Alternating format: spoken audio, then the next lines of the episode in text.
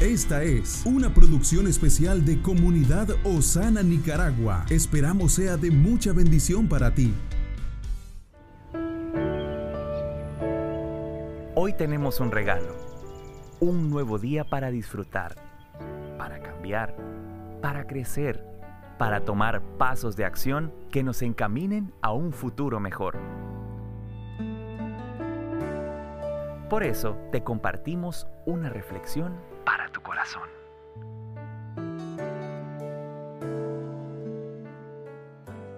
Bendiciones amigos de este canal, reciban un saludo de parte de nuestro pastor principal, el pastor Arsenio Herrera.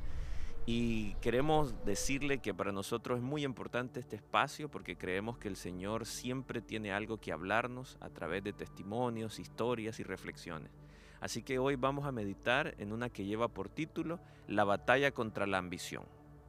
Cuando los arqueólogos excavaron el sitio donde se presumía que había estado la Torre de Babel, descubrieron una impresionante obra, un templo de unos siete pisos de altura.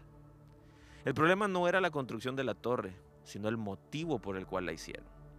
Esta situación nos enseña que una cultura sin Dios puede ser dedicada a los ídolos. En mi opinión, el significado de la Torre de Babel representa claramente los atributos de la cultura. La cultura puede ser un camino para acercarnos a Dios, un medio para expresar el amor al Señor y un canal mediante el cual podemos conocer al Padre y avanzar hacia Él. Sin embargo, la cultura también puede ser un medio para rebelarnos contra Dios. Podemos ver que cuando el motivo cae en la cultura equivocada, pasa a ser idolatría y no glorifica a Dios. La gente abandona su fe y se somete al sistema.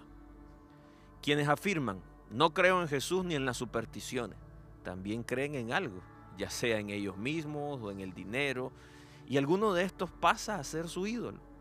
Si no tenemos a Dios en medio de nuestros corazones, terminaremos cayendo en idolatría, que es lo que más detesta el Señor. Toda ambición que busque exaltar su nombre en la historia en vez de glorificar a Dios es el ídolo que no debemos aceptar jamás. Cuidemos que en nuestro corazón el centro siempre sea Dios, porque todo aquello que ocupe su lugar será un ídolo que tendremos que derribar. Que Dios le bendiga. Estuvo con usted Moisés Torres. Comparte este podcast para que muchos sean bendecidos. Esta es una producción especial de Comunidad Osana, de Nicaragua a las Naciones.